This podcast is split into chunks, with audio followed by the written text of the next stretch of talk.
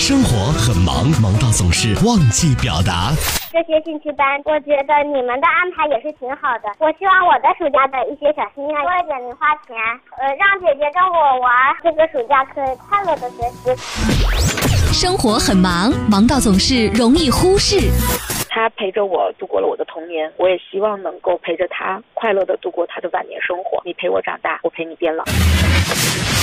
上班路上，你想对谁喊话，又想对谁表达？陶乐慕容加速度城市爆话机，城市爆话机，真情速递，千里传情。Call you now。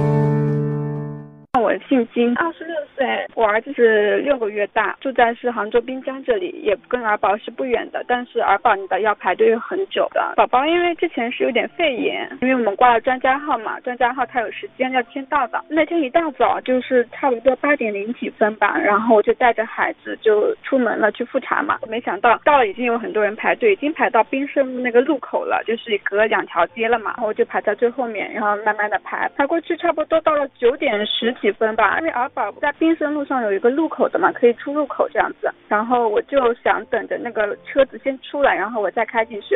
没想到那个阿姨她就直接插进来了，就差几公分就要撞到，然后我就停下来。那个车子出去之后，我就去敲那个车窗，我说你怎么能这样子呢？大家都在排队，你怎么就不排队？你怎么素质这么不好的？然后他说是你自己太老实了，大家都是插队的，然后就把嗯这个车子窗啊关牢了，就不理我了，就开走了。但是那天真的没有人插队的，大家都是在排队。那个阿姨四十岁左右，她的是红色的浙 A 牌照车，因为当时我自己本身也排一个多小时，我自己。也等得很急嘛，我怕就是错过那个时间后，他忽然这样自己插进来，我真的很生气。大家都是来儿保看病的嘛，心里都很着急。你为什么要这样子？如果万一发生事故的话，就后面的车子都要遭殃，耽误的可能是我们自己的孩子，也是别人孩子看病。我在杭州很这么多年，我真的没有见过这样的事情。如果你有急事的话，你可以跟我好好讲，让你插一下就插一下。而且就是说，如我来敲你的车窗，就算当时我比较生气，你可以说一句不好意思，其实这件事情就没有事情了。我经常。也听西湖之声，然后主持人他们在呼吁大家要遵守交通规则，遵守各种秩序。现在杭州司机素质都很好的，我相信这个也是个例。我最后想跟这个开红色追牌的车的阿姨喊话：话，如果您下次真的感觉时间来不及，那你可以早一点出发，不要再做这种事情了。我在这里也呼吁大家，像在这种公共场所啊、医院、学校附近的，大家可以真的慢慢来，不要着急，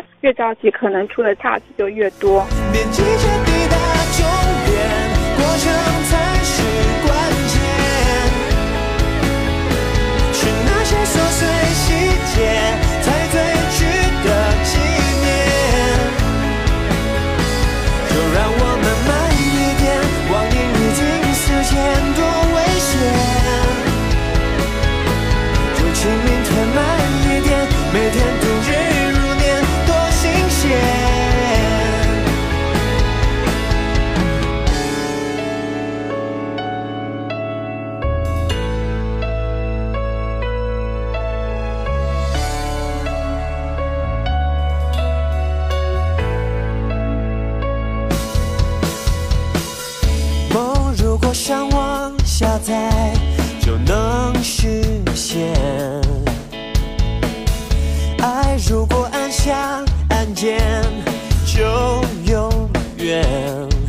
却很方便。